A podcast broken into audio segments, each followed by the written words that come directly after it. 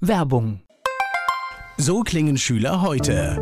Was habt ihr heute in der Schule gemacht? Keine Ahnung. Und so klingt der Speedlearner. Was habt ihr heute in der Schule gemacht? Heute haben wir sehr viel über Afrika gelernt. Soll ich bei den ägyptischen Pharaonen anfangen und bei den Zulu-Kriegen aufhören? Oder interessiert es dich in Wirklichkeit gar nicht? Speedlearning. Für bessere Noten. Wie wir vom Hoffnungslerner zum Speedlearner werden. Jetzt überall im Buchhandel. Speedlearning.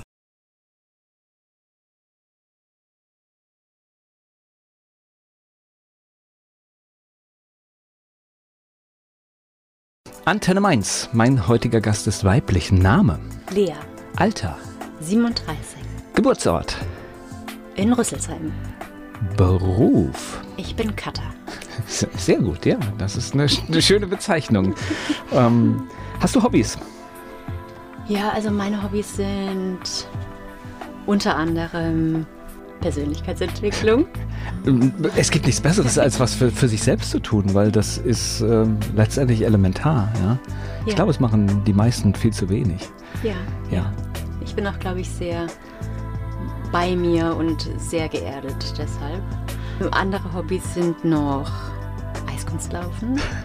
Und wenn dann noch ein bisschen Zeit bleibt, spiele ich noch gern Klavier.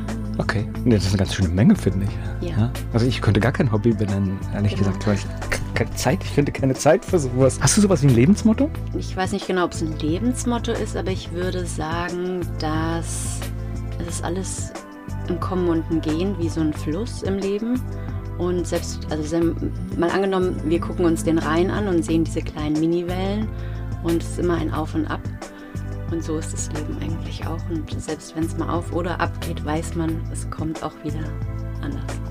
Das ist jetzt schon sehr philosophisch hier am Anfang der Sendung. Aber natürlich, äh, ich meine, wir wissen ja auch nur, ähm, dass es uns gut geht, weil wir natürlich das Extrem kennen, wie es uns schlecht geht. Ähm, äh, Wir können all diese Dinge nur dadurch messen und deswegen bedeutet es halt auch, äh, ja, dass wir immer diese beiden Medaillen im Leben haben. Ja, Ja. das ist ja, einfach und so. wenn einem das, glaube ich, bewusst ist, lebt es sich oft leichter. Die Menschen, die mit dir zusammenarbeiten zum Beispiel, was meinst du, sagen die über dich? Wenn ich was mache, mache ich es hundertprozentig. Also es gibt nicht dieses, wir machen es nur mal so ein bisschen oder gucken mal und dann lassen wir es vielleicht wieder. Also entweder ganz oder gar nicht. Und Freundinnen würden, glaube ich, sagen, wenn sie irgendwelche Sorgen oder Probleme haben und danach sich mit mir unterhalten, ähm, danach haben sie eigentlich nicht mehr diese Gedankenspirale. Okay. So, das würde ich sagen. sagen Sie. So, so, okay. Und gleich geht es weiter mit meinem Gast hier bei Antenne Mainz im Talk.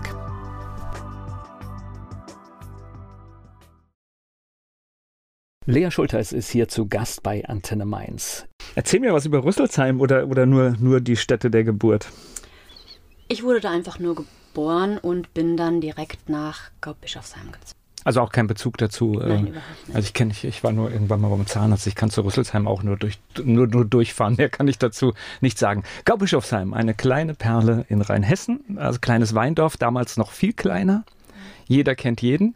Ja, Das ist so die Kindheit, ne? genau. Und dein Papa ist halt noch jemand, der so Aufmerksamkeit auf, auf, äh, mein auf Papa kennen, glaube ich, ziemlich viele in Gaubbischofsheim und auch, glaube ich, der ein oder andere in Mainz. ja. Also er macht Musik und Ja. äh, Ja. Mundartmusik und äh, Udo Schulteis kann man ja sagen, kennt, glaube ich, äh, wirklich äh, ein bunter Hund, kann man dazu Ja, sagen, ja. Er taucht oft auf Festen auf, macht, macht dort Musik und äh, Genau. genau.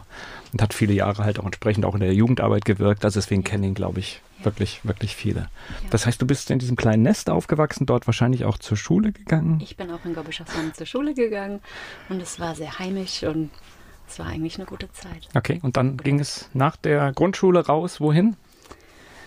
ging es nach Hechtsheim ähm, auf die weiterführende Schule. Genau. Und dann habe ich so meinen Schulweg versucht zu gehen, mehr oder weniger. Oh, ich, ich, ich, na gut, da höre ich jetzt einen Unterton und dann, du weißt ja, dass da jetzt diese Frage nach der, nach der Schule kommt. Warst du eine gute Schülerin? Ähm, eher nicht. Ich hatte nicht so Lust. Ich hatte andere Interessen als Schule. Wichtigeres zu tun. Ich hatte Wichtigeres zu tun, genau. Ich kann das so, ich kann das so nachvollziehen, weil es gibt echt so viele wichtigere Dinge und, und Schule war, also für mich war es immer das, das Riesenproblem, wenn, wenn, wenn mich da einer nicht gepackt hat, dann war, das war das gelaufen, ja. Also das heißt, das hing echt am Lehrer. Ja, ja, ähm, ich musste leider in der siebten Klasse erfahren, wie es ist, gehänselt zu werden von der Klasse. Und danach hatte ich einfach auch keine Lust mehr in der Schule. Und meine Interessen haben sich dann einfach anderweitig. Äh, gehänselt oder Mobbing? Es war schon richtiges Mobbing. Also, ja. ich finde, wir, wir, dürfen es immer benennen. Das ist, Ja, äh, weil manchmal, ja. ich finde, äh, Kinder sind ja, das, jeder, der Kinder hat, weiß das und aus der eigenen Kindheit auch Kinder sind ja schon etwas Gemeines und Fieses, können, können echt extreme Wahrheiten aus, aussprechen. Das ist schon unangenehm und ich glaube, man muss immer ein bisschen sortieren. Ist das vielleicht mal eine kurzfristige Auseinandersetzung, die nicht so schön ist oder ist es wirklich strukturell und dann sprechen wir bitte immer von Mobbing. Ja, ja, das war massives Mobbing, so dass ich dann auch gar nicht mehr in die Schule bin und dann auch die Klasse wiederholen musste und dann auch von der Schule runter bin. Aber dann war es in der neuen Schule besser. Dann war es in der neuen Schule gut, ja. Ja, okay. Ja. Ja. gut, das ist ja wichtig. Wenn, das ist ja eine einschneidende Maßnahme, wenn man eine Schule wechselt, dann, dann sollte es danach auf alle Fälle auch besser, Besser sein. werden, ja. Ja, Ja, das das, stimmt. war's. Ja. Nach der Schule hast du gewusst, wo das hingehen soll? Nein. Ein klares Nein. Ganz klar, nein. Ich habe auch erstmal ein Jahr nebenher nur gearbeitet beim Rewe an der Kasse, weil ich nicht wusste, was ich machen möchte. Hab dann aber gesagt, ich verbessere meinen Schulabschluss nochmal, um auch nochmal Zeit zu schinden einfach. Einfach um zu wissen, ich weiß noch nicht, was ich will im Leben, weiß nicht, wo es genau hingehen soll. Hab dann auch eine Ausbildung angefangen, habe die auch beendet und habe dann festgestellt, das ist auch nicht das, was ich machen möchte. Ich habe dann Hauswirtschafterin gelernt, wie gesagt auch abgeschlossen. Und dann habe ich aber festgestellt, nein, das ist auf gar keinen Fall das, was ich machen möchte. Und bin dann in die Ausbildung Kauffrau im Einzelhandel, habe das im Großhandel gelernt. Das habe ich auch fertig gemacht. Und ja, da in dem Beruf habe ich auf jeden Fall eine längere Zeit gearbeitet. Ich finde dieses, äh, ich muss nochmal an, an die Kasse zurückspringen. Mhm. Ich bewundere ja die Menschen, die an der, an der Kasse sitzen.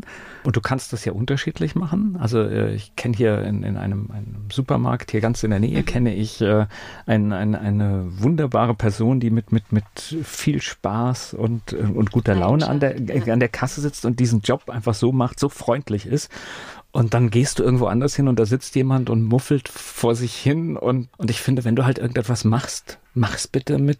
Freude. Ja, weil, weil ich meine, du hast ja gesagt, äh, auch, auch wenn es nur für Geld verdienen ist, ich muss mir die Zeit ja nicht schlecht machen. Genau.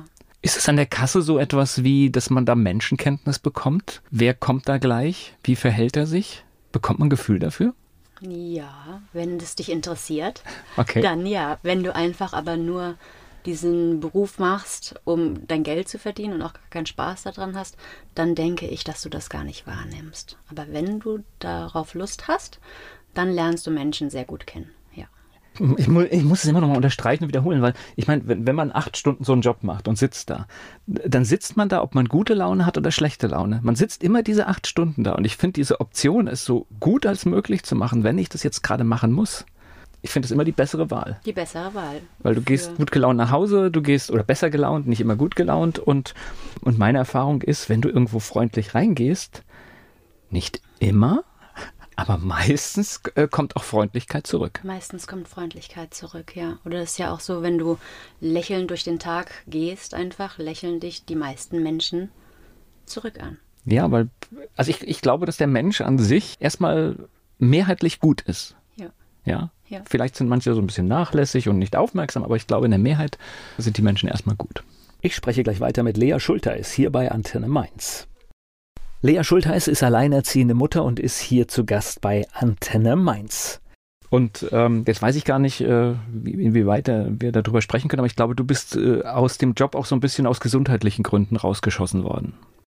Genau. Ich bin 2016 an einer chronischen Krankheit erkrankt und habe eine Borreliose gehabt, die ich verschleppt habe. Ich habe das nicht mitgekriegt. Oder habe, beziehungsweise ich habe es schon mitbekommen, ich habe aber die Symptome nicht so richtig wahrgenommen und habe immer gedacht, ach, das ist, ich mache beim Sport irgendwas zu viel oder, naja, ich habe die Symptome einfach ignoriert vielleicht auch. und ähm, habe dann dadurch die Borreliose ein Dreivierteljahr mit mir rumgeschleppt, was die Folge hatte, dass es mich irgendwann komplett aus dem Leben gezogen hat. Was heißt das? Du konntest nichts mehr machen oder, oder wie, wie, wie, wie also umschreibe normaler, ich das? Normaler Alltag war nicht möglich. Die Wahrnehmung war sehr speziell, nenne ich es mal. Also Borreliose kann bei jedem Menschen auf andere Art und Weise, wie sagt man dazu? Ja, die Wirkung zeigt sich Wirkung anders, ja. zeigen, genau. Und bei mir hat sich leider aufs Gehirn ausgelegt und demnach hat ja meine Wahrnehmung und Akustik, Optik, das hat alles nicht mehr der Realität entsprochen, so dass ich dann mehrere Monate in verschiedene Kliniken musste und da auch stationär bleiben musste. Das hört sich jetzt so ein bisschen gruselig an, aber um so ein bisschen einsortieren, ich, glaub, ich glaube, du hattest zum Beispiel auch Probleme in, im, im, Raum zu sein mit vielen Menschen, weil du das gar nicht mehr trennen Genau. konntest, was Genau. da im Hintergrund passiert. Ne? Genau, also ich hatte quasi ähm, unter anderem nicht mehr diesen, diesen Filter, diesen Filter, es sind verschiedene Menschen im Raum, es sind verschiedene Geräusche im Raum, jeder Mensch redet, jeder Mensch hat ähm, Also die normalen Probleme in einem Großraumbüro, die habe ich ja auch. Das heißt, wenn ich Ja. in einem Großraumbüro sitze und da telefonieren Leute, dann höre ich natürlich auch zu, was da in dem anderen Gespräch stattfindet Genau. und muss mich furchtbar konzentrieren, um mein Gespräch führen zu können. Genau, und wenn es umso mehr Geräusche sind, umso mehr Filter fehlen mir. Also ich Hm. nehme alles gleichzeitig, oder ich habe damals alles gleichzeitig wahrgenommen und konnte nicht mehr selektieren, was betrifft gerade mich oder was betrifft andere Gespräche. Und damit kannst du da nicht mehr arbeiten, ne? Nein. Okay. Nein. Das ist aber alles soweit ganz gut geworden. Das heißt, in Ja. den Kliniken und in zig Behandlungen ist dir geholfen worden. Genau. Der Weg war ein bisschen länger wie normal wahrscheinlich, da ich die Medikamente, ich denke, dass man mit gesunder Ernährung, Bewegung viel erreichen kann und dass es eine gesündere Art und Weise ist, oder für mich persönlich die gesündere Art und Weise ist, damit umzugehen. Weil wenn ich einen Namen von einem Medikament nicht aussprechen kann, habe ich ein Problem für mich persönlich damit, es zu konsumieren oder zu nehmen einfach. Und ich denke, dass man mit gesunder Ernährung viel dem Körper wiedergeben kann. Es ist vielleicht dann nicht zu 100% wieder so wie früher, aber es ist für mich persönlich die bessere Alternative. Also du hast für dich den Weg gefunden. Also ich sag mal, äh, es gibt ja für, für alles irgendwelche äh, Medikamente, die natürlich auch Nebenwirkungen haben. Das heißt, man hätte das Problem wahrscheinlich auch mit irgendeinem wahrscheinlich Psychopharmaka oder sowas Genau. lösen können.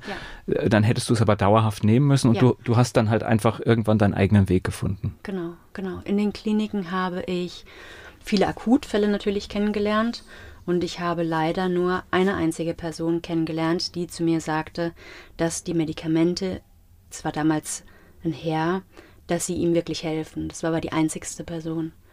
Und dann habe ich gesagt, okay, hier sind so viele, die Medikamente nehmen und nur eine Person sagt mir, es hilft ihm.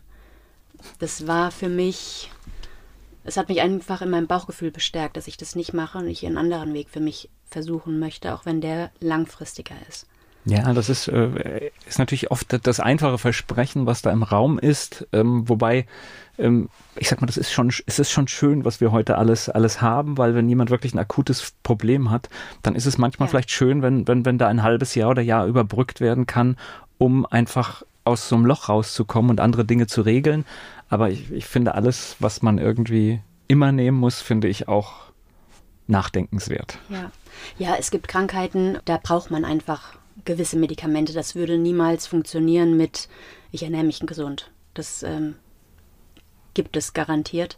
Dafür sind doch diese Medikamente super, aber auf langfristig gesehen oder auf lange Zeit gesehen war es für mich persönlich nicht der richtige Weg. Das wusste ich von vorher. Aber ist doch eine schöne Geschichte, wenn du dich da selbst rausgeholt hast. Du hast eine Tochter. Genau. Jetzt kann ich mir vorstellen, wenn man so ein bisschen sagt, ich äh, kann meinen Alltag nicht mehr stemmen und da springt ein Kind dazwischen, das ist eine Herausforderung, oder? Das ist nicht nur eine Herausforderung, das überfordert maßlos. Okay. Ja. Ja. Aber ihr habt diese Zeit hingekriegt, ne? Wir haben die Zeit überstanden. und ähm, für sie war es damals auch schwierig, dass sie so lange nicht bei Mama sein konnte, weil sie durfte nicht mit in die Kliniken, weil Kliniken für Erwachsene ausgelegt sind. Es ist zum Beispiel, es gibt keinen Steckdosenschutz. Da dürfen keine Kinder einfach übernachten. Deshalb konnte man auch gar keinen Antrag stellen, dass das Kind am Wochenende zum Beispiel da übernachten kann. Ich wäre auch in den Anfangszeiten nicht fähig gewesen, mich um sie zu kümmern. Also ich wäre nicht mehr fähig gewesen, ihr Essen zu machen, sie ins Bett zu bringen. Sie war damals zwei und zwischen zwei und vier war ich in Kliniken. Also als sie zwischen zwei und vier Jahren war, war ich in den Zeiten in Kliniken. Da hätte ich da nicht viel machen können. Und Gott sei Dank habe ich Oma und Opa, also meine Eltern, die mich in der Zeit wirklich sehr stark unterstützt haben und auf sie aufgepasst haben. Ja, wie, wie wertvoll funktionierende Familien sind. Ja. Das an dieser Stelle mal einfach wieder unterstrichen. Spannend, umso schöner finde ich, äh, denn jetzt kommen wir zu, zu dem Thema, über das wir heute hier auch, auch sprechen wollen. Umso schöner ist äh, ja diese Entwicklung deiner Tochter, die, ich weiß gar nicht, wir hatten das Hobby entdeckt. Sie selbst. Okay. Sie selbst. Wir haben in Corona-Zeiten haben wir mit Inlinerfahren angefangen, weil ja nichts anderes ging. Was machst du? Das Kind muss raus. Okay, wir versuchen, stellen dich auf die Inliner und wir gucken, ob es funktioniert, ob du nicht umfällst. Und sie hatte binnen wenigen Tagen hatte sie diesen Dreh raus, wie man richtig gut Inliner fährt. Und ähm, ja, so haben wir die Corona-Zeit irgendwie überstanden. Und als die Eishalle auf hatte, damals noch in mit Maske auf jeden Fall, ähm, in der gesagt, Eishalle auch in der Eishalle mit es, Maske. Es, äh, ich, ich, ich, es tut mir leid, ich muss es an dieser Stelle immer wieder sagen, mich, mich durchzuckt das, was wir gemacht haben. Das ist, äh, es ist, ich weiß nicht, wie, wie viele Leute haben da trainiert?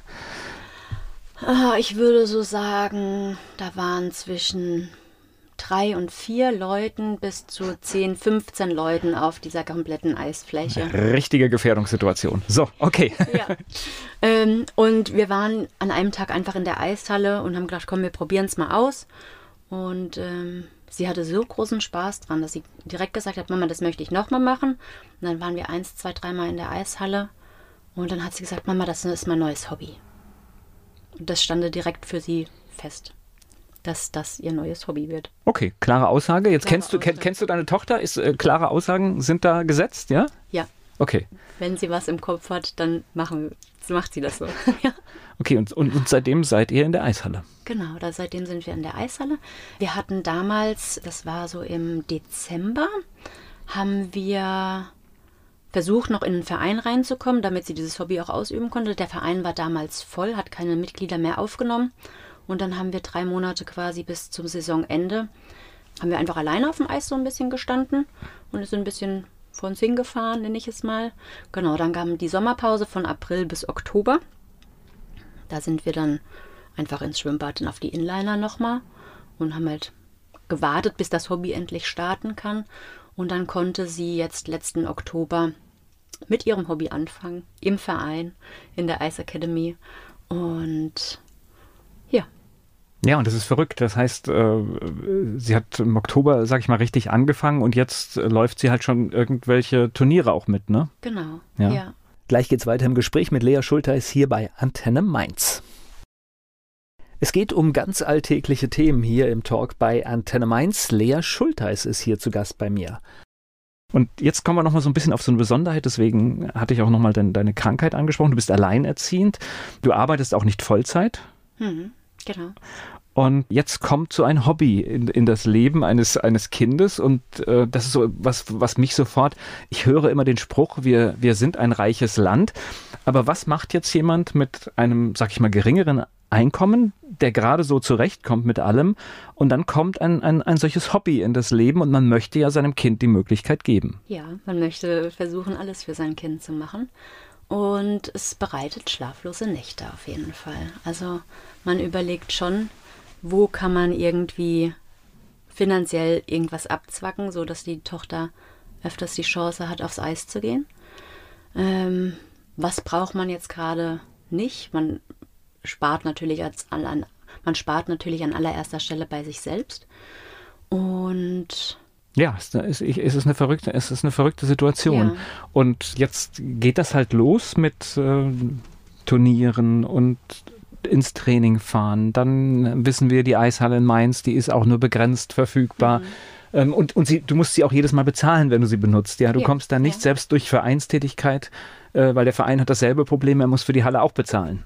Ja, der Verein äh, hat auch hohe Mietkosten für die Eiszeit. Okay, das heißt, es, es, kostet wirklich alles Geld und wenn man halt dann das auch ernsthaft betreibt und man sagt hier, äh, man, man macht Turniere mit äh, und äh, die werden immer größer, dann bedeutet das natürlich auch, dass ich mehrfach trainieren muss und dann geht auf einmal so eine Spirale los, weil natürlich, wenn ich irgendwo hinfahren muss, äh, in ein Trainingslager oder zu einer Veranstaltung, auch das kostet wieder Geld, das Ach, dann das im normalen Haushaltsbudget eigentlich nicht da ist. Genau, genau.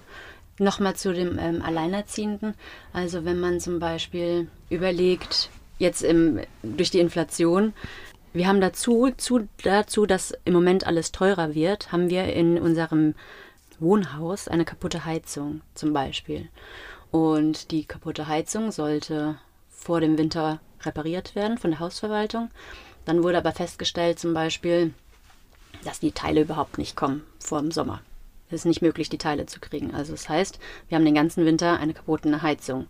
Das heißt, wir heizen ungefähr fünfmal so viel raus, wie wir eigentlich heizen würden, was natürlich das Finanzielle enorm nach oben steigen lässt. Und das heißt, äh, wir, wir sind ja, wir sind ja schon in einem, einem was Heizungskosten betrifft, ja. jetzt, äh, wir sind ja schon in einem Irrsinn, der eigentlich genau. fast nicht mehr zu ertragen ist. Genau. Und dann kommt noch die Situation die dazu. Heizung und dann überlegst du, okay, schalte ich zum Beispiel die Heizung ein. Ob kann man das bezahlen? Oder kannst du noch vielleicht eins, zwei Wochen mit einer Wärmflasche quasi zu Hause sitzen, damit die Kosten irgendwie geringer bleiben, dass es dir irgendwann nicht um die Ohren fliegt Plus, dass die Tochter nicht zu kurz kommt und noch ihre Leidenschaft weitergehen kann. Also man überlegt schon, in welchen Ecken man spart. Du, du stehst jetzt hier symbolisch, sage ich mal, für, für ganz viele Menschen, wo diese Situation ähm, Gleiches. Es ist mittlerweile, also ich kenne das aus Familien, die vor noch fünf, sechs Jahren hervorragend zurechtgekommen sind, mhm. die heute wirklich mit Sachen rechnen, äh, von denen sie das selbst nicht geglaubt hätten, dass mhm. sie, dass sie solche Rechnungen mal aufmachen.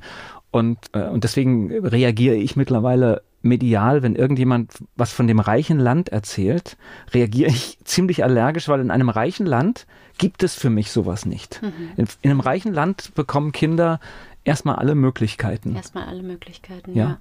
Und es ist traurig, dass, ähm, wenn du sagst, ähm, Familien, es sind ja meistens ähm, Mann und Frau und gegebenenfalls Kinder, wenn die Leute schon anfangen zu rechnen, wie kann ich irgendwas bezahlen als Alleinerziehende, ist es dann nochmal ein Schuh mehr, den du irgendwie leisten musst oder erbringen musst. Und diesem Druck, den du dann irgendwie, dem du auch dann stehst, wie bezahle ich die Sachen, ohne die Lebensqualität zu verlieren? Also primär erstmal für die Tochter, weil es gibt einem selbst Lebensfreude, wenn das Kind glücklich ist. Aber es macht schon was mit einem, wenn man nicht weiß, wie man gewisse Sachen gegebenenfalls bezahlen soll. Also ja. Ich glaube, es kann jeder, es kann jeder nachvollziehen und ich ja. glaube, in, gerade in dieser Zeit können es noch mehr Menschen als, als früher nachvollziehen. Ja. Jetzt bist du aber, das haben wir ja auch schon gemerkt, jemand, der dann äh, sehr optimistisch an die Sachen rangeht. Mhm. Das heißt also auch, ähm, das jetzt erstmal als ein Problem sieht, das gelöst werden muss. Genau, ich versuche mich nicht auf äh, das Problem zu fokussieren, sondern einfach eher nach den Lösungen zu gucken, wie wir irgendwie das Bestmögliche aus dieser Situation halt gerade machen können.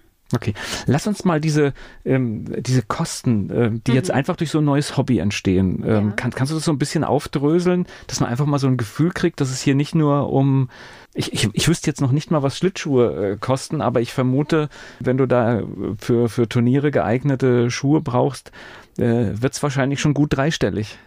Ja. ja. ähm, also man muss ganz klar Unterschiede machen, ob man das als Hobby, wir gehen einmal in der Woche aufs Eis betreibt oder ob man wirklich in die Leistungsschiene möchte. Da muss man ganz klar differenzieren. Aber zum Beispiel, wir in Mainz haben ja nur eine halbe Saison. Das heißt, da kommen einfach ganz normal der Eintritt in der Eishalle dazu, den wir jedes Mal bezahlen müssen. Als Vereinsmitglieder haben wir die Chance, eine Monatskarte zu haben, was ein bisschen den Preis mindert, aber es ist trotzdem noch eine stolze Summe. Dann haben wir die ganz normalen Vereinskosten, die wir jeden Monat bezahlen. Entweder kann man einmal oder zweimal aufs Eis gehen, danach rechnet sich der Preis.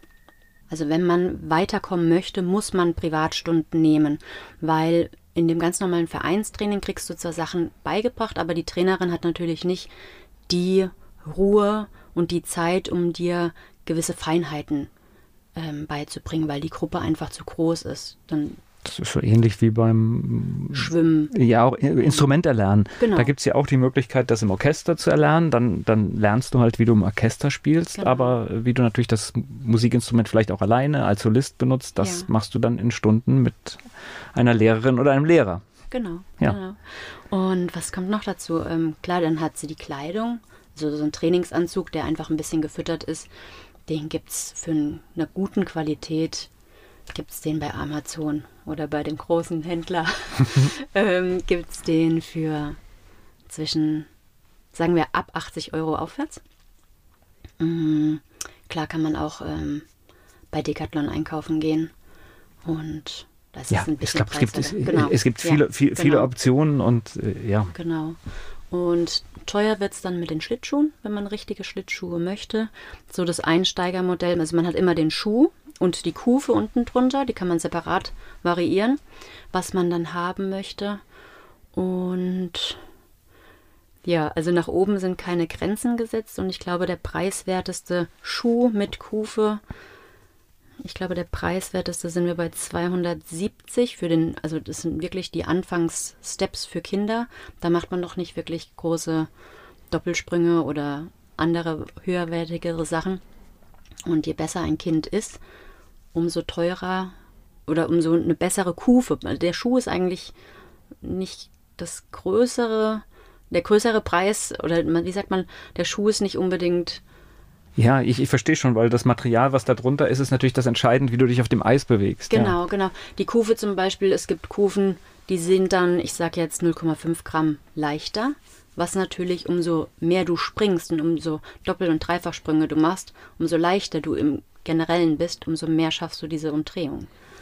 Weil wir sind jetzt so an der Grenze zwischen, sag ich mal, das ist ein ganz normaler Sport und Leistungssport, ne? Genau. Ja, und im Leistungssport guckst du natürlich, das ist, glaube ich, alle, äh, Das egal. ist- das ja. Fahrrad muss irgendwie ein paar hundert Gramm Leichter weniger sein. wiegen, damit du halt Genau. einfach windschnittig und schnell. äh, Genau. Und so ist es beim Eislaufen genauso.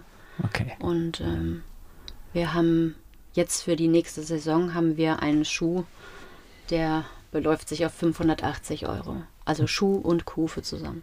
Wow, und das ist, wenn man Das ist nur der Schuh. Das ist nur der. Schuh. Und jetzt, jetzt kommen wir zu der Situation, wenn man sagt, ich schaffe das gerade in der Zeit irgendwie meinen Haushalt geregelt zu bekommen und so, dass das alles irgendwie bezahlt ist, äh, dann ist dieser Schuh letztendlich in einem Haushaltsbudget einfach nicht drin. Der Schuh ist nicht drin und wir sind dann ja auch noch nicht auf dem Eis. Dann haben wir nur den Schuh. Ja. Dann, dann lass uns doch mit den Kosten gerade noch weitermachen, bevor wir, äh, weil wir, wir, wir, wir du, ihr arbeitet ja auch, oder ihr habt ja schon eine Lösung mit auf den Weg gebracht, die wir hier auch vorstellen wollen. Aber das bedeutet natürlich auch, du hast gesagt, eine halbe Saison gibt es in Mainz. Wenn man es ernsthaft betreibt, bedeutet das, ich muss woanders hinfahren? Genau. Also wir fahren zurzeit nach Willingen. Da ist unsere Trainerin im Verein, das ist ihre Halle. Also Okay. sie sagt, wir fahren nach Willingen, also fahren wir nach Willingen. Ähm, sie ist zwar ein bisschen weiter weg, man fährt drei Stunden hin, aber die Preise dort sind preiswerter wie die Hallen, die etwas näher von uns sind. Deshalb fahren wir nach Willingen. Und Ja, ja, jetzt, wir, fahren nach Willingen, höre ich Ja, so, ja. wir fahren Äh, nach Willingen. Das heißt, äh, du, du fährst da ja nicht morgens drei Stunden hin und abends drei Stunden zurück, oder? doch, Okay. Also im Moment machen wir es so, die Halle hatte am 2.4. den letzten Tag in Mainz, dann hat sie geschlossen, das heißt die Saison ist vorbei und seitdem fährt man die Samstage hoch nach Willingen, morgens zwischen 6 und 8 fahren wir los. Ab um 12 ist ungefähr Training, abends um 18, 19 Uhr fahren wir wieder zurück, jeweils immer drei Stunden Fahrt. Ähm, und jetzt, wenn zum Beispiel Feiertage sind, verlängertes Wochenende, Ferien, dann bleibt man auch mal mehrere Tage da. Es macht halt mehr Sinn, direkt im Anschluss an unsere Saison in Mainz weiter zu trainieren, weil die Kinder dann noch im Training sind. Wenn jetzt eine längere Zeit Pause ist, ich sage jetzt mal, es sind noch jetzt vier Wochen Pause und wir gehen dann nur eins, zweimal aufs Eis für einen halben Tag, dann ist der Lerneffekt nicht mehr da, sondern wir haben einfach nur das irgendwie am Leben erhalten, was wir gelernt haben letzte Saison. Deshalb müssen wir jetzt noch viel machen und aber bis Ende Mai und dann haben wir es geschafft. Das heißt aber auch so, so, so, freie Phasen benutzt ihr dann, um zum Beispiel in Willingen zu bleiben. Das heißt, äh, man braucht dann auch wieder irgendwie eine Unterkunft. Genau. Genau, da kommen die Unterkünfte dazu. In Willingen ist es Gott sei Dank so, dass die Ferienwohnungen relativ preiswert sind. Da gibt es sehr, sehr viele Ferienwohnungen, wahrscheinlich mehr Ferienwohnungen wie Einwohner. Ähm, ja, ich glaube, es ist ein Wintersportgebiet, Wintersportgebiet auch. Genau, ja. genau, ja. Ähm, also das heißt, äh, wahrscheinlich habt ihr jetzt den Vorteil, dass wenn ihr im Sommer trainiert, dass es wahrscheinlich sogar geht, weil gar nicht so viel Bedarf für die Ferienwohnung ist äh, und ihr könnt zum Glück im Winter, oder ist es trotzdem? Nee, nee also okay. wirklich ah. sehr, sehr, sehr viele aus ähm, Baden-Württemberg, auch ein Teil von Bayern, die kommen, oder NRW, die kommen dorthin, weil sie wissen, die Halle ist sehr gut, die hat super gutes Eis. Die Kosten dort sind relativ gering. Also auch die Unterkünfte für die ganzen Familien sind relativ gering und ganz, ganz viele Kinder bauen sich im Sommer über auf. Also wenn du im Leistungssport Bestand haben willst, ähm, Okay. Musst du, du darfst, also man kann nicht im Sommer pausieren. Das funktioniert im Leistungssport leider nicht. Okay, das heißt, ihr seid aber auch, ich meine, das ist ja dann auch ein strategischer Vorteil, so ein bisschen auch unter Gleichgesinnten, dass man auch so ein bisschen schauen kann. Genau. Wie ist der Stand genau. von anderen? Was machen die so? Das Gute ist, in Willingen ist wirklich, wie gesagt, Bayern, Baden-Württemberg, NRW vertreten. Und man muss ganz klar sagen, in Deutschland ist Rheinland-Pfalz leider äh, im Eissport sehr weit hinten. Und gerade in diesem deutschen Nachwuchselement äh, ist Rheinland-Pfalz zum Beispiel dieses Jahr gar nicht vertreten gewesen. Es gibt keine rheinland-pfälzische Kinder, egal ob Mädchen oder Junge, die ähm, in dem Leistungsniveau mithalten können, deutschlandweit. Ähm, 2020 gab es ein Mädchen, die war mit drin, aber ich weiß leider nicht mehr, wie die abgeschnitten hatte. Ähm, aber Rheinland-Pfalz ist einfach von den Bedingungen der Eishallen, die schaffen es gar nicht, da aufzuholen. Und deshalb muss man als Rheinland-Pfälzer dann ein bisschen mehr Gas geben und ja. Aber also, es ist schön, wenn man dann mit sich Baden-Württemberg, Bayern, NRW, Berlin sich ähm, vergleichen kann, weil dann weiß man auch, okay, wo geht's hin, wo stehe ich. Und wenn man immer nur in Rheinland-Pfalz bleibt, dann, es liegt vielleicht auch so ein bisschen an Rheinland-Pfalz, wenn man immer nur in seiner eigenen Suppe brodelt, das ist immer so. Also egal in welchem ja. Bereich. Das heißt, äh, äh, du, du, kannst ja nur Höchstleistungen schaffen, wenn du äh, das siehst, was andere genau, erreichen. Noch machen. Ja. Genau, genau. Und ja, zum Beispiel ist es zum, in Rheinland-Pfalz so, es gibt Vorprüfungen, die man ableisten kann, nicht muss. In Rheinland-Pfalz ist, Entschuldigung, ist nicht richtig, in Rheinland-Pfalz muss man sie leisten vorher. Das ist aber auch mit eines der einzigsten Bundesländer, die das wollen. Das hat andere Gründe, warum das in Rheinland-Pfalz so ist. Ähm, aber zum Beispiel in den richtig guten Bundesländern braucht man diese Prüfung gar nicht.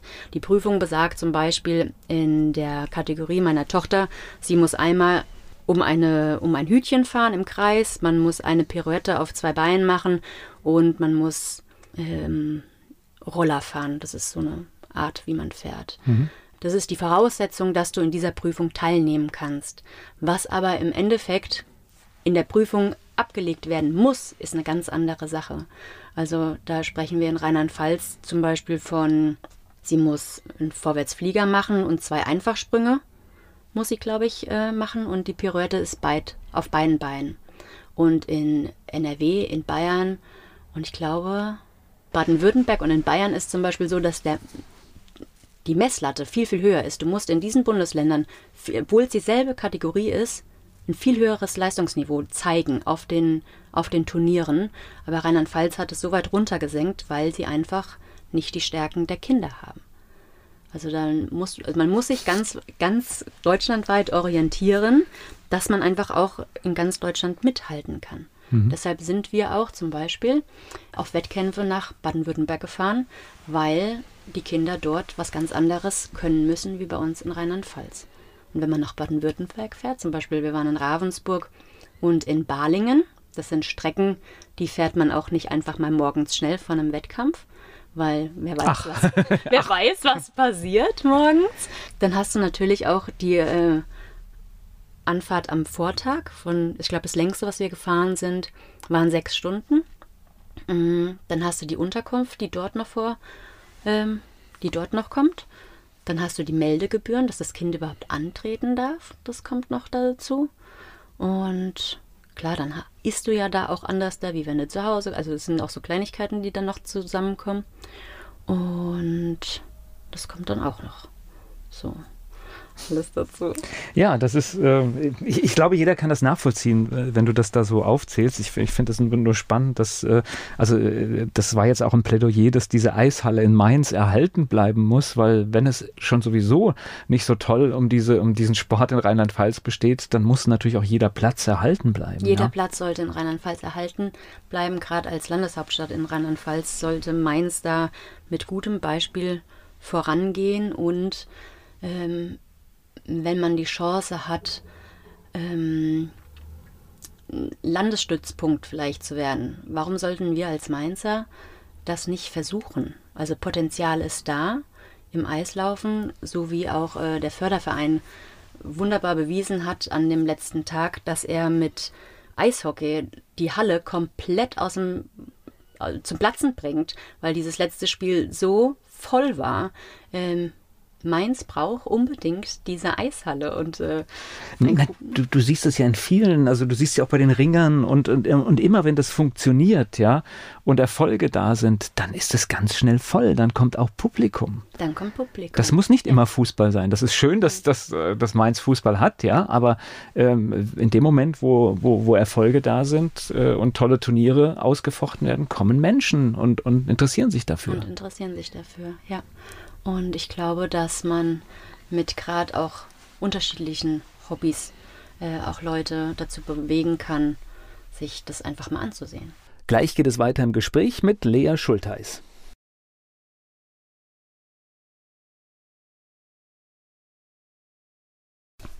Lea Schulteis ist hier zu Gast bei Antenne Mainz. Wir sprechen über die ganz alltäglichen Probleme einer Alleinerziehenden und ja, welche Lösungen manchmal notwendig sind, um dann doch Dinge zum Beispiel auch für sein Kind möglich zu machen. Das ist Thema hier bei Antenne Mainz. So, jetzt hast du diese Situation, deine Tochter hat ihr Hobby entdeckt und es ist äh, aus meiner Sicht, wenn man so draufschaut, ist es auch schon mehr als ein Hobby. Das geht schon, das geht schon in den Bereich, dass sie wirklich was in, auch reißen möchte. Und ähm, was, was, was kostet denn, wenn du jetzt sagen, einfach sagst, okay, ich will jetzt meiner Tochter alle Möglichkeiten geben und äh, was würde dich denn jetzt so ein Jahr äh, diese Geschichte kosten? Mhm, also wenn wir es niedrig kalkulieren, sind wir ungefähr bei knapp 7000 Euro. Wow, also das ist eine Ansage, ne? Ja, das, davon fahren manche Familien mehrmals in Urlaub. Ja, das ist ja. eine wirkliche eine wirkliche Ansage. Und ähm, es ist, äh, und ich glaube, wenn man diesen Betrag hört, du, du bist Alleinverdiener, du kannst nicht äh, Vollzeit arbeiten, es wird, glaube ich, jetzt jedem klar, diese 7000 Euro ähm, kannst du äh, genau Gerade. und du kannst sie auch nicht selbst stemmen und äh, und und äh, du musst dich auch ehrlich machen, du kannst sie auch nicht einfach zusätzlich verdienen, weil das, das funktioniert auch nicht. Würde ich auch nicht hinkriegen. Nein. Genau, so. Und das heißt, dann geht es darum, dann muss man kreativ werden. Dann muss man kreativ werden, okay. genau. Und deshalb habe ich mir gedacht, ich versuche einfach mal wie ein Crowdfunding für meine Tochter zu ins Leben zu rufen und versuche auf diesem Weg ihr irgendwie ihren Lebenstraum zu ermöglichen, dass sie da weiterkommt, dass sie auch in, in der nächsten Saison quasi die Chance hat, ihren Traum zu leben und vielleicht auch außerhalb von Rheinland-Pfalz ähm, ihren Weg zu gehen, dass sie nicht nur rheinland-pfälzische Landesmeisterin bleibt, sondern auch vielleicht ein anderes Bundesland oder deutschlandweit. Also ich finde das, ich finde das eine, eine, eine gute Idee und äh, ich kenne viele Beispiele, wo diese Sachen auch funktioniert haben. Denn wir haben ja ein, ein Ungleichgewicht. Es gibt ja Menschen, die wirklich sehr viel Geld haben und denen macht es nichts aus, ob sie für irgendwas 100 oder 200 Euro spenden, mhm. weil das merken die gar nicht. Mhm. Während viele einfach diese 100, 200 Euro nicht haben. Und äh, ähm, ich habe das bei vor, vor einigen Jahren bei, war auch bei mir hier zu Gast, äh, die Coco aus Mainz-Gonsenheim, die dann ein Studium sich äh, über Crowdfunding finanziert hat in, äh, an einer Schauspielschule in New York und dann schließlich noch in Los Angeles. Da sind ganz andere Beträge nachher zusammengekommen, ja. Also das war dann schon deutlich fünfstellig. Und ihr seid jetzt ganz bescheiden.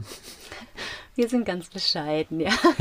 ja, das heißt, ihr, ihr sagt sowas, du hast jetzt 7000 Euro gesagt, ihr habt jetzt eine Kampagne aufgelegt und äh, da geht es im Prinzip jetzt mal um 5000 Euro, um einfach, ähm, ja, dieses, dieses, einfach jetzt mal dieses Jahr so, so ein bisschen von sich zu bekommen, dass man einfach sagt, ich, ich krieg dann auch wieder Luft zu holen und äh, und kann vielleicht planen, wie machen wir danach weiter. Genau, genau. Ich hatte ehrlich gesagt, es war mir ein bisschen unangenehm zu sagen, es kostet 7000 Euro eine Saison oder zwölf Monate für meine Tochter, dass sie ihren Sport ausüben kann. Einfach realistisch gesehen, wie gesagt, manche fahren davon halt in Urlaub. Es war mir einfach unangenehm. Also, weil, ja, man sagt halt nicht gerne, dass man für seine Tochter nicht die finanziellen Mittel hat. Es ist ich, ja, ich, ich kann das nachvollziehen und ich finde es aber trotzdem gut, dass du hier bei mir bist und darüber sprichst, weil ähm, es ist die Realität in unserem Land. Es ist ja nicht so, dass du alleine bist. Ja, es ist, ja. das kommt ja millionenfach vor. Ich, ich, ich habe die Zahl nicht im Kopf, aber wir, wir haben eine unglaubliche Zahl in diesem Land von Kinderarmut und, äh, und ich finde es, äh, es kann nicht sein, was wir da machen. Ja. Mhm. Ja und ich weiß auch, dass jetzt so Individualsportförderung ist auch ähm, nicht so ganz einfach und insbesondere auch in dem Status, wo jetzt äh, dein, deine Tochter ist, das ist ja, die ist ja hier kein Vollprofi, sondern sie fängt an, ja. Und da kommen die ersten Erfolge und äh, äh, und ja, das kann nachher auch keine, keine große Karriere werden, ja, das weiß man nicht, aber darum geht es ja gar nicht. Nee, aber ich würde ihr gerne die Möglichkeit bieten, dass sie überhaupt die Chance kriegt, vielleicht äh, da weiterzukommen. Ja, und ich meine, sie trainiert ja wirklich, das äh, wird sie uns auch noch verraten. Also sie, sie trainiert da ja auch äh, täglich. Täglich, genau. Und es ist auch das Erste, wenn sie zum Beispiel, so in der Eissaison zum Beispiel, als sie in der letzten Eissaison zum Beispiel, das Erste, was sie morgens gefragt hat, nachdem sie aufgestanden war, war, Mama, gehen wir heute in die Eishalle? Und ähm, wenn ich dann mal gesagt habe, nein, oh nein, was mache ich denn jetzt? Und dann, das war für sie ganz, ganz schlimm. Oder äh, wenn sie nach Hause kommt, das erste ist, sie wirft ihre Sachen irgendwie in die Ecke und macht direkt ihre Sprünge. Also die macht den ganzen Tag nichts anderes, wie ihre Sprünge zu Hause üben. Und die will auch gefühlt nichts anderes. Sollen wir mal ein Spiel spielen? Nee, ich übe jetzt.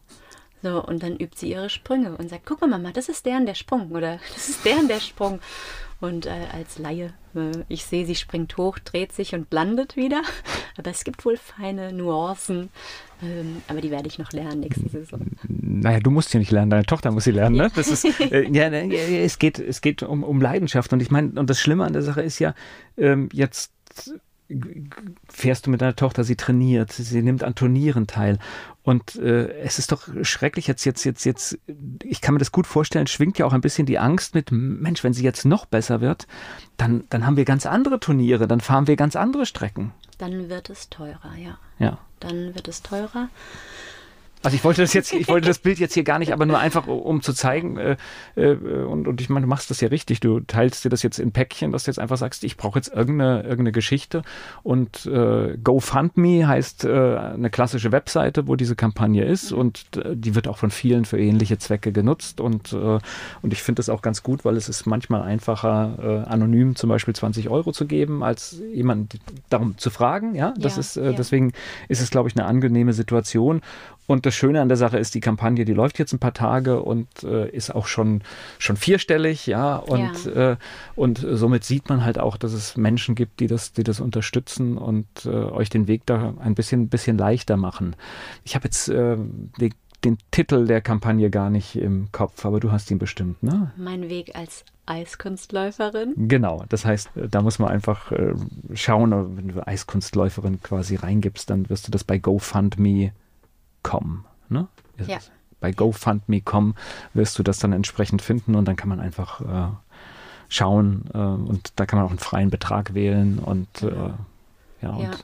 Ich bin auch da wirklich jedem sehr, sehr dankbar von den Menschen, die uns eine kleine Unterstützung ähm, geschenkt haben, über ja, dass sie das können heutzutage und dass sie sagen, ja, sie wollen ein kleines Mädchen unterstützen bei ihrem Traum.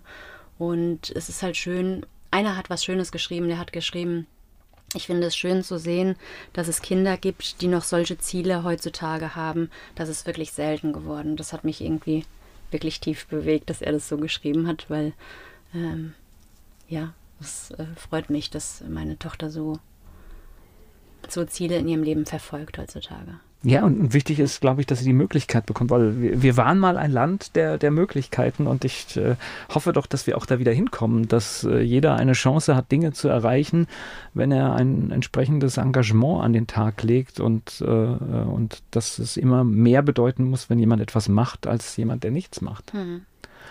Und ihr seid ja sehr bescheiden, das heißt, euer Kampagnenziel ist jetzt einfach mal 5000 Euro das ist erstmal, ich sag mal so, das Gefühl, was weiß ich, Schuhe und ihr, ihr könnt da hinfahren und ihr könnt die Ausstattung irgendwie halbwegs bezahlen und es ist einfach mal, sag ich mal, so ein, ein knappes Jahr für, für dich Planungssicherheit und etwas mehr Ruhe. Genau, ja.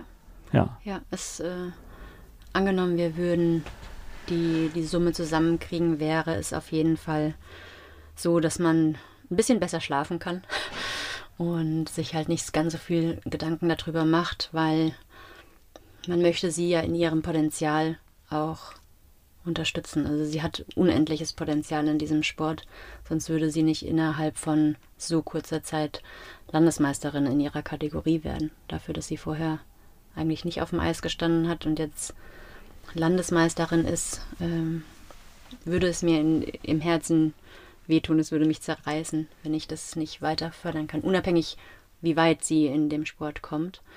Ähm, aber ich möchte ihr irgendwie die Chance geben, dass sie es versuchen kann. Der Sonntagstalk von Antenne Mainz, der erscheint auch als Podcast auf allen Plattformen, wo man Podcasts hören kann. Und in den Shownotes wird auch entsprechend der Link drin stehen, ähm, wie man diese Kampagne erreichen kann, wenn man sich das. Natürlich freust du dich über eine Spende, aber äh, vielleicht mag auch der ein oder andere einfach nur gucken, ja. weil da sind auch schöne Bilder dabei, wo man einfach deine Tochter sieht, äh, was sie da macht. Und äh, du siehst in dem kurzen Clip auch, wie viel, ja, mit wie viel Leidenschaft sie dabei ist. Ja, ich glaube, dass sie äh, kann es ganz gut vermitteln, wie viel Liebe ihr dieser Sport gibt. So, was machen wir jetzt mit dieser Geschichte? Das heißt, äh, ich drücke dir die Daumen, dass diese Kampagne funktioniert, dass das Geld äh, zusammenkommt. Ähm, ich weiß gar nicht, wie das geht. Vielleicht kann man die Kampagne auch überzahlen. Ich weiß gar nicht, ob das geht. Also dann, dann, dann, dann bitte Feuer frei dafür. Und ähm, ich würde gerne vielleicht mal so in einem Jahr nochmal schauen, was, was ist passiert, hat das funktioniert und wie ist das weiter gelaufen alles, dass wir vielleicht einfach mal so eine grobe Verabredung für in einem Jahr haben, um einfach zu gucken, was ist daraus geworden. Und äh, ich drücke euch jetzt erstmal die Daumen, dass diese Kampagne läuft und äh, ihr so ein bisschen Sicherheit bekommt. Ja, herzlichen Dank, Volker, dass ich hier äh, sprechen konnte und für meine Tochter ein bisschen, wie sagt man, Ja, ich, ich hatte es vorhin schon mal gesagt, ich halte deine, ihr seid ja nur für mich ein, ein, ein Beispiel. Ihr steht für ganz viele Menschen, die dieselben Probleme haben. Und äh, wenn wir es jetzt ein bisschen schaffen, Menschen Mut zu machen, auch zu sagen, ich nehme das selbst in die Hand und mache irgendwas.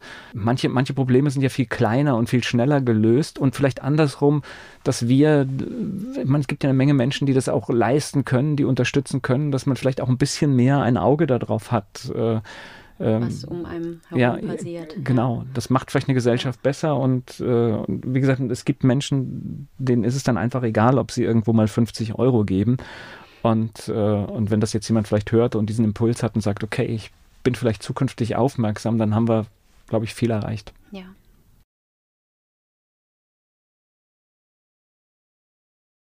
Heute geht es um alltägliche Probleme, wenn man zum Beispiel das Hobby seines Kindes nicht finanzieren kann. Dazu habe ich mit Lea schon gesprochen und jetzt ist das Kind, über das wir auch gesprochen haben, hier bei mir im Studio, Zoe. So, erzähl mal, was, was, was möchtest du denn erreichen mit deinem. Im Moment ist es noch ein Hobby, oder? Mm, ja. Ja, ist noch ein Hobby, aber du, du trainierst ganz schön heftig. Ja. Wie viele Tage trainierst du? Sechsmal die Woche. Wie lange dann jeweils? Mm Eins, zwei Stunden. Okay, aber trotzdem musst du jeden Tag, äh, obwohl man kann nicht immer in die Eishalle gehen. Was machst du denn, wenn die Eishalle nicht zur Verfügung steht? Mm, dann gehen wir oft in eine andere Eishalle. Okay, das heißt also auch nochmal irgendwo hinfahren. Das Ja. heißt, das geht dann nicht in Mainz. Wo, wo fahrt ihr dann zum Beispiel hin? Manchmal, also in der Sommerpause, zum Beispiel nach Willingen. Das ist schon sehr lange.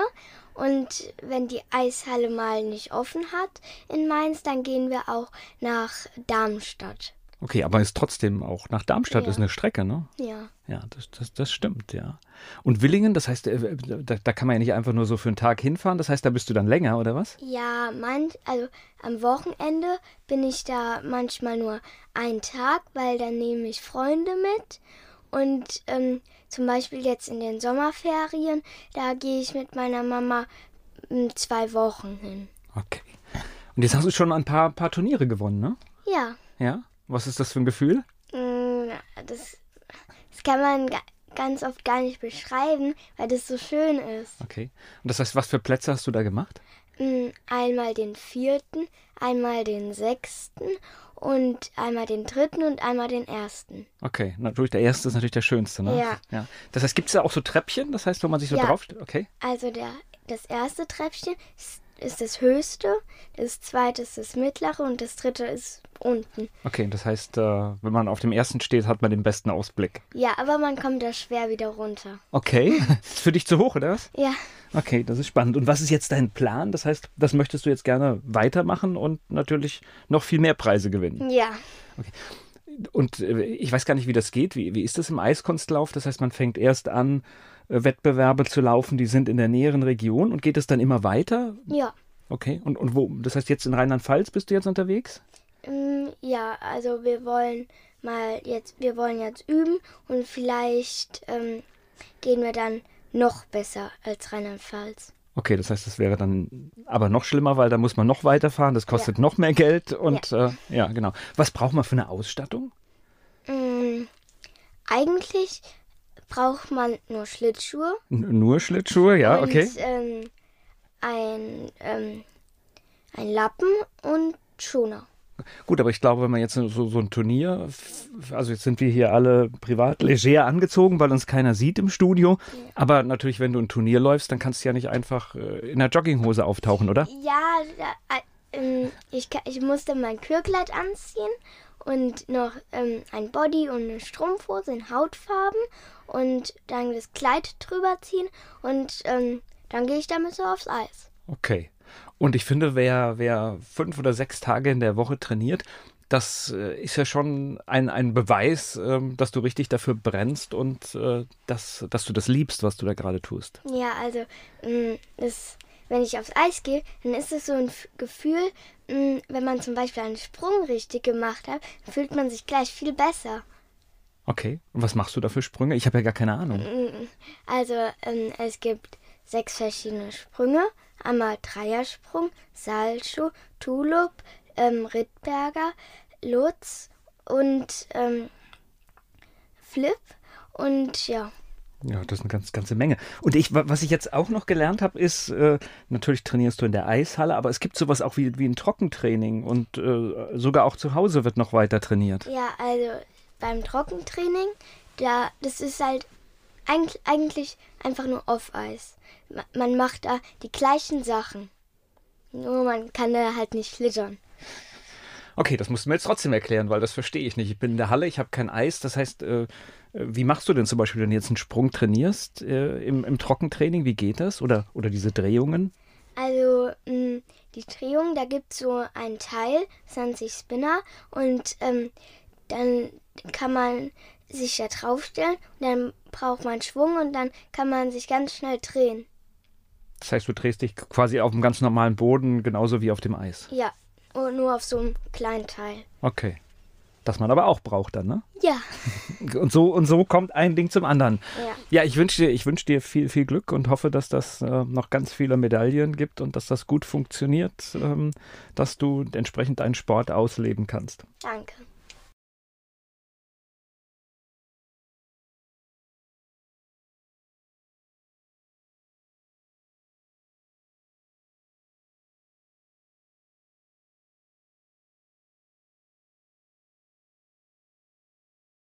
Werbung.